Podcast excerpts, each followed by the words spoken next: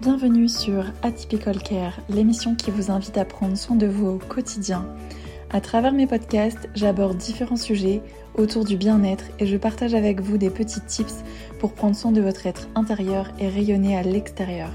Chaque épisode est un shot de positivité, de bienveillance et de partage qui vous encourage à révéler et répandre votre magie. Je vous envoie de belles énergies et je vous souhaite une belle écoute. En ce 8 mars, j'avais envie de vous parler de cette journée des droits des femmes, qui trouve donc son origine aux États-Unis dans les années 1977 et en France dans les années 1982. Aujourd'hui, la femme est célébrée dans tous les pays du monde en faveur de meilleures conditions. Chaque 8 mars est consacré à cette cause pour laquelle encore beaucoup reste à faire.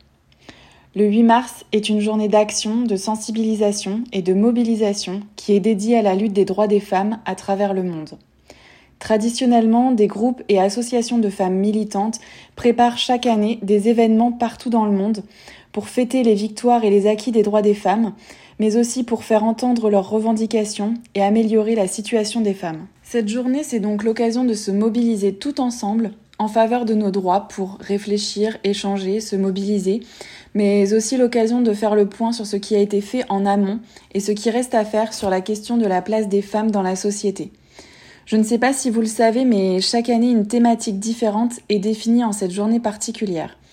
Cette année, la thématique choisie pour l'édition 2023 est pour un monde digital inclusif avec des innovations et technologies pour l'égalité des sexes. Ce thème est en lien avec la 67e session de la Commission de la condition de la femme qui a pour sujet prioritaire l'innovation, le changement technologique et l'éducation à l'ère du numérique pour réaliser l'égalité des sexes et autonomiser toutes les femmes et les filles. Cette journée de mobilisation, c'est aussi l'occasion de mettre en avant les initiatives des femmes en les plaçant au cœur de la création, au cœur de la vie sociale, politique et économique.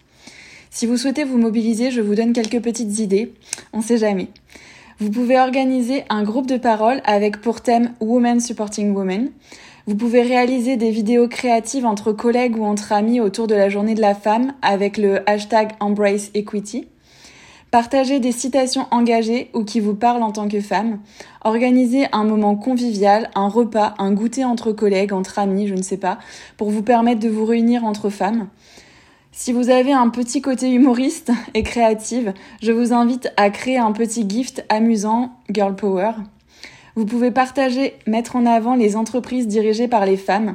N'hésitez pas à partager sur vos réseaux ou autres les différents business de vos copines. Vous pouvez vous rapprocher des différentes assos autour de chez vous qui vous soutiennent et qui soutiennent la cause des femmes. Et pour mon dernier petit tips, euh, aujourd'hui pensez à vous, prenez un moment pour vous, honorez-vous, c'est hyper important, personne ne le fera pour vous. Les filles, aujourd'hui particulièrement, je vous invite à vous célébrer, à vous exprimer, à vous imposer, à mettre la femme que vous êtes en avant. Rêvons et construisons main dans la main, changeons le monde pour que l'on ait de meilleurs lendemains. Je vous souhaite une très belle célébration de la journée de la femme. N'oubliez pas, incarnez des pensées positives pour unique boussole et voguez sur les étoiles pour vous hisser jusqu'à la lune. Prenez soin de vous.